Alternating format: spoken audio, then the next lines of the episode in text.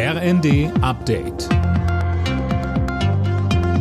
Stündlich neu. Auf den Punkt informiert. Ich bin Alena Tribold. Boris Johnson kommt nicht als britischer Premierminister zurück. Er verzichtet überraschend auf die Kandidatur, teilte er am Abend mit. Manuel Anhut.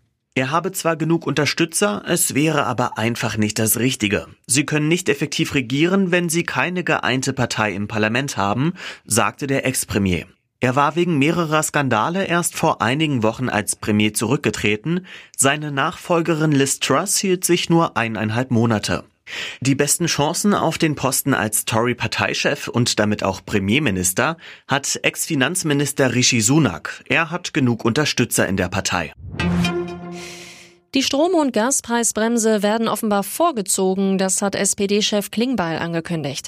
Für Öl- und Pelletheizung ist eine Senkung der Mehrwertsteuer im Gespräch. Insgesamt sei der beschlossene 200 Milliarden Euro Abwehrschirm ausreichend, so Finanzminister Lindner in der ARD. Heute in zwei Monaten ist Heiligabend. Manch einer macht sich also schon Gedanken, was noch so an Geschenken besorgt werden muss.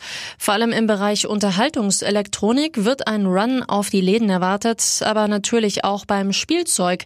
Fedes-Chef Achim Wenigers aber zuversichtlich. Wir gehen davon aus, dass genug Ware am Markt ist. Unsere Häuser haben im Frühjahr ja bereits für die Weihnachtssaison disponiert. Die Ware ist im großen Umfang auch in der Fläche oder in den Handlägern. Von daher erwarten wir ein hoffentlich schönes Weihnachtsfest, äh, dass die Leute auch äh, wie in den letzten Jahren auch äh, gut einkaufen. Und die Versorgungslage ist in der Spielware sehr, sehr ordentlich.